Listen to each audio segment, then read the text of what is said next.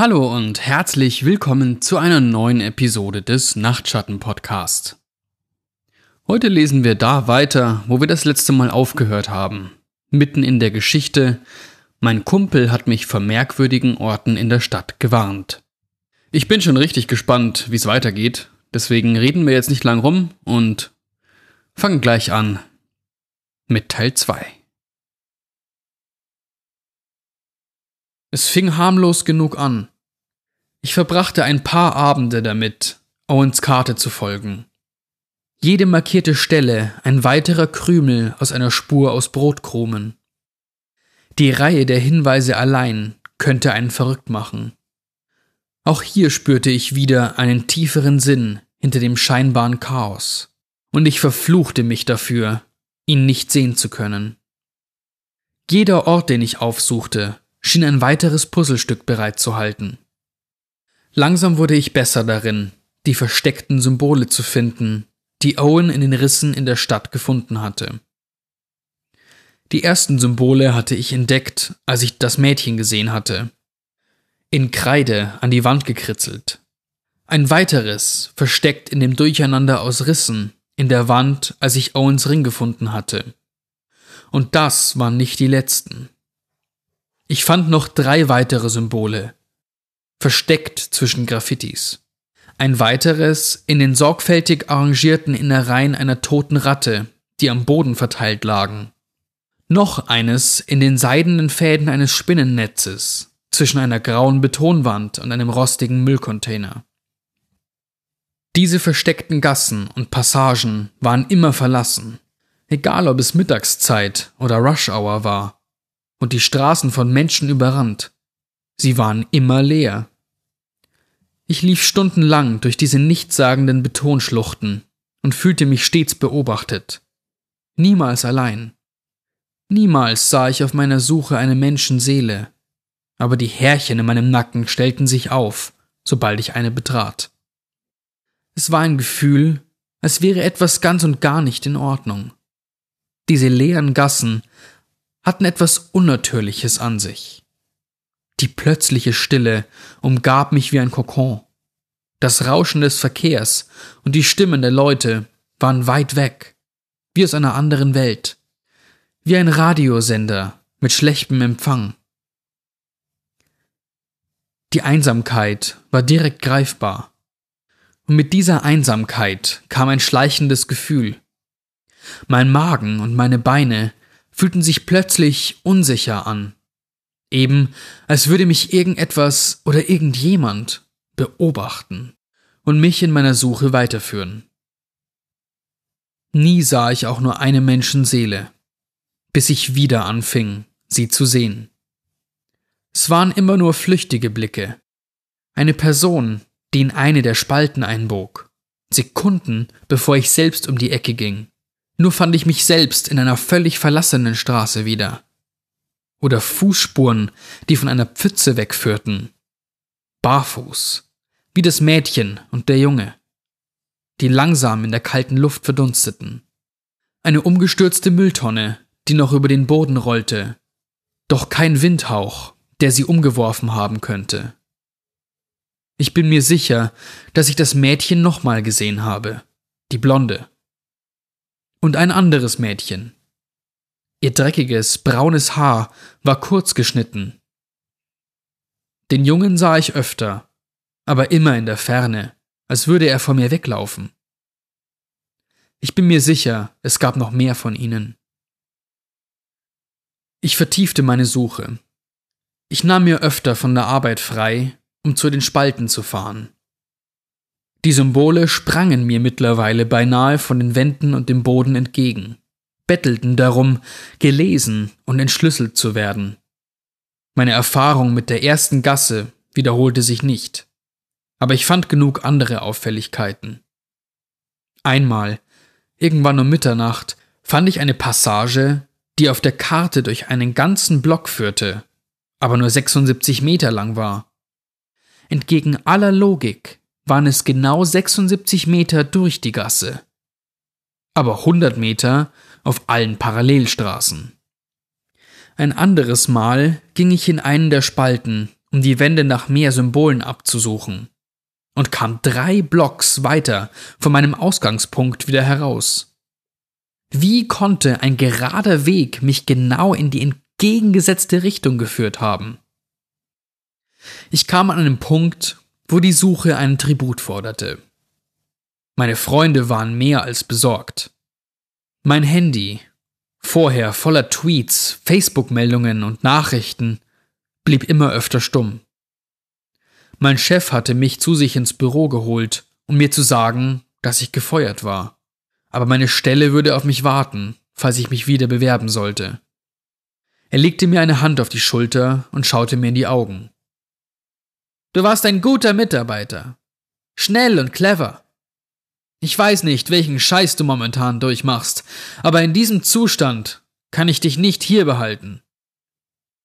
Ich murmelte eine undefinierte Erklärung, dass es zu Hause nicht so gut laufe.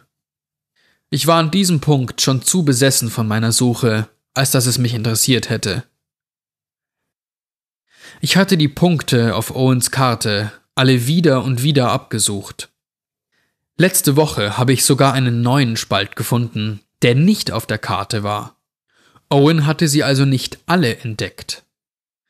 Ich konnte es beinahe fühlen, einen tieferen Sinn, ein Muster in der Position dieser Gassen, einen nahenden Durchbruch mit den Symbolen. Und dann fand ich ihn. Ohne meinen Job hatte ich noch viel mehr Zeit. Ich dehnte meine Suche noch mehr aus. Ich fand zwei weitere Spalten und dokumentierte gierig ihren Standort und alle Symbole, die ich finden konnte. Und schließlich fand ich meine vierte. Die Sonne stand noch hoch am Himmel, spendete aber keine Wärme. Ich weiß noch, dass ich dachte, es wäre wie in einem Obduktionssaal. Sehr hell, aber kalt. Ich bog gerade um die Ecke auf einer vielbefahrenen Straße in der Innenstadt, als mein Atem stockte. Ich fühlte es, dieses vertraute Kribbeln. Mein Herz machte einen Satz. Aber hier war noch etwas anderes. Ein paar Meter in der Gasse saß eine zusammengekauerte Gestalt.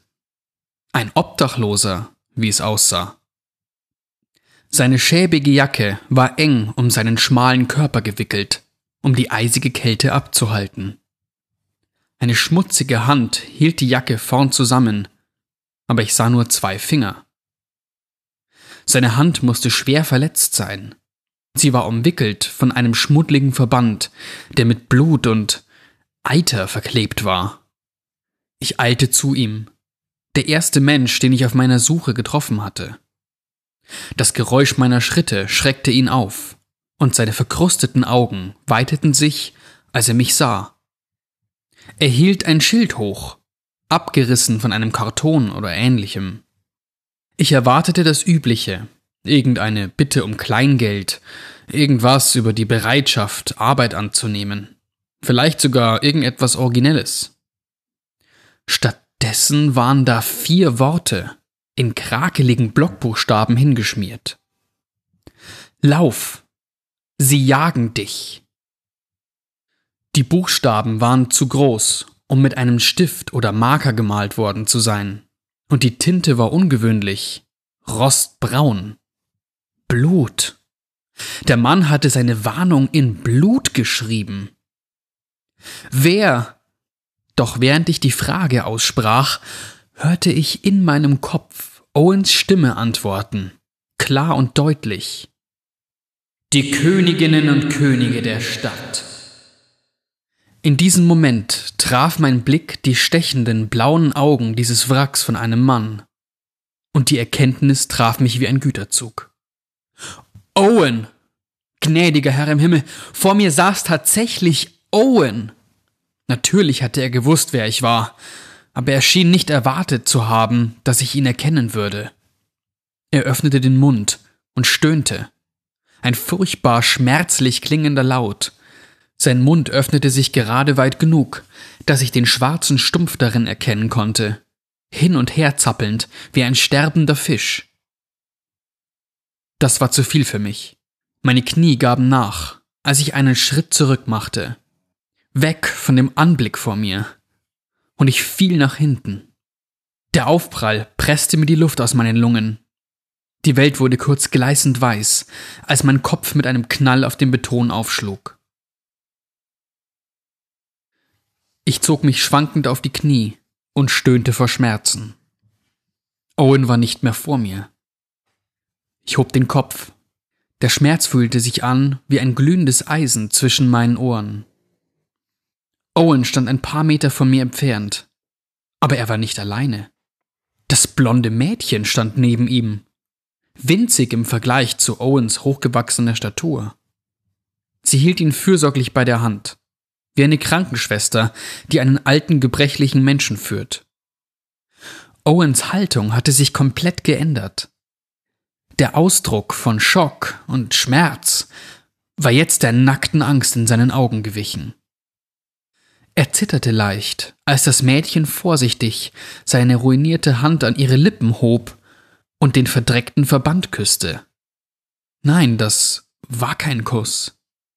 Ich sah, wie sich ihre Lippen bewegten, als sie hungrig daran saugte. Als ich aufschaute, waren ihre perfekt geschwungenen Lippen rotbraun verschmiert. Dich holen wir uns als nächstes. Es ist nur noch so wenig von diesem hier übrig, aber wir sind so viele. Ihre Stimme war klar und bestimmt und ein klein wenig mädchenhaft. Sie streichelte sanft über Owens Wange und lächelte mich an. Owen erschauderte. Seine Jeans färbten sich dunkel, als er die Kontrolle über seine Blase verlor. Ich versuchte aufzustehen, aber der Schmerz war überwältigend. Das Blut rauschte in meinem Kopf und meine Sicht wurde wieder für einen Augenblick weiß. Ich blinzelte heftig, versuchte meinen Blick weiter zu klären. Als die Welt um mich herum wieder scharf wurde, waren Owen und das Mädchen verschwunden. Ich rannte an die Stelle, wo ich ihn gerade noch gesehen hatte. Nichts. Nur der Geruch von Pisse und Angst hingen in der Luft. Wie beim ersten Mal, als ich eine der Gassen betreten hatte, erstreckte sich ein langer, kahler Korridor vor mir. Keine Spur von Owen oder dem Mädchen. Und dann fingen die Schreie an. Dasselbe Geräusch, das Owen von sich gegeben hatte. Der Klang von Schmerz und Leid aus dem Innersten seiner Seele. Es klang, als käme es von überall und nirgendwoher. Ich drehte mich im Kreis wie ein Verrückter, versuchte einen letzten Blick auf meinen Freund zu erhaschen. Er war nicht hier. Ich stützte mich mit einer Hand an der Wand ab und zuckte sofort wieder zurück. Die Wand vibrierte. Die Schreie kamen aus den Wänden selbst. Ich rannte los. Die Straßen hatten sich im Laufe des Abends allmählich geleert, und ich hatte keine Ahnung mehr, wo ich war oder wie weit ich gelaufen war. Ich fühlte mich, als würde ich aufwachen, aus dem Tiefen eines Traumes. Ein Fremder starrte mich durch das Schaufenster einer der Geschäfte hindurch an. Es schien eine Ewigkeit her zu sein. Damals war ich jung, voller Energie und erfolgreich. Owen war der Außenseiter gewesen, der Verrückte, der Spinner. Jetzt waren wir gleich, er und ich. Ungepflegt und unrasiert. Mit einem Unterschied. Ich hatte Angst. Angst vor dem, was aus mir selbst geworden war. Wie tief ich gefallen war. Angst vor dem, was ich gejagt hatte, ohne zu wissen, dass ich selbst der Gejagte war. Verfolgt von einem Hunger, der größer war, als ich es mir je vorstellen konnte. Ich unterdrückte einen Schrei, als ich in der Spiegelung ein blasses Gesicht sah, das mich beobachtete. Ein junger Mann starrte mich aus einer Gasse heraus an, einer von ihnen. Die Gasse war dunkel. Die schwache Straßenbeleuchtung ließ es aussehen, als würde er in den Schatten schweben. Er grinste mich an. Ein breites Grinsen, das seine perfekten, weißen Zähne zeigte und machte einen Schritt nach hinten, verschwand in der Dunkelheit. Ich beschleunigte meinen Schritt. Noch eine Gasse, eine weitere Spalte. Jetzt waren es zwei, die mich von der anderen Straßenseite aus anstarrten, die Augen voller Erwartung. Ist es das, was Owen an dem Abend in der Bar gesehen hatte? War er auch gejagt worden? Ich fing an zu joggen und schließlich zu sprinten, als sich die Angst in meinem Körper ausbreitete. Owen war tot. Ich war mir absolut sicher. Ich hatte seiner ersten Warnung keine Beachtung geschenkt. Und jetzt befürchtete ich, dass seine zweite Warnung zu spät gekommen war. Ich musste nach Hause. Die Karten zerstören, so wie Owen gesagt hatte. Mich von den Spalten fernhalten. Vielleicht sogar die Stadt verlassen. Hier gab es sowieso nichts mehr für mich. Blieb nur noch eins zu tun, und das habe ich gerade getan. So wie die Karten, die Owen entdeckt hatte. Oder seine letzte SMS an mich.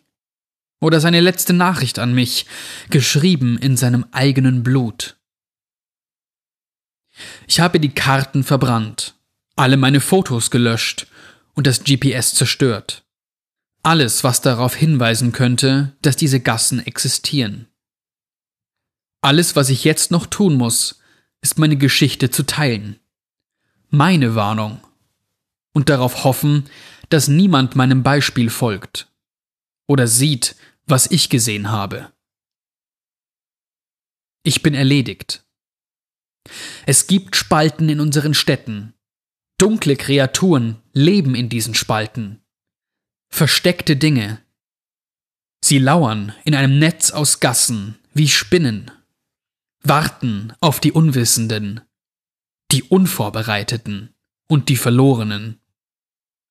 Und sie sind hungrig.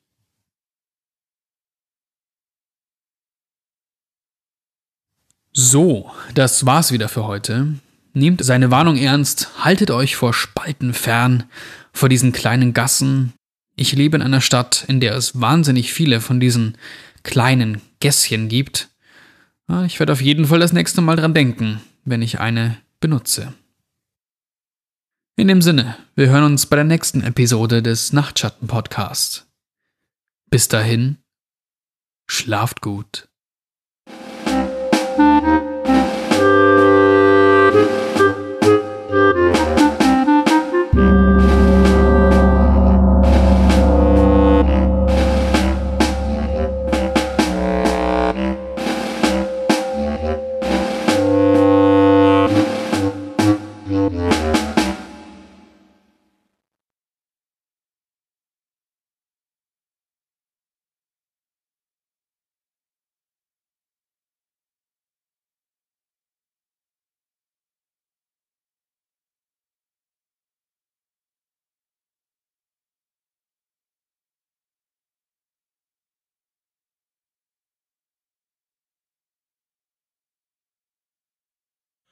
I am pumping my muscles. Yes, I am getting stronger.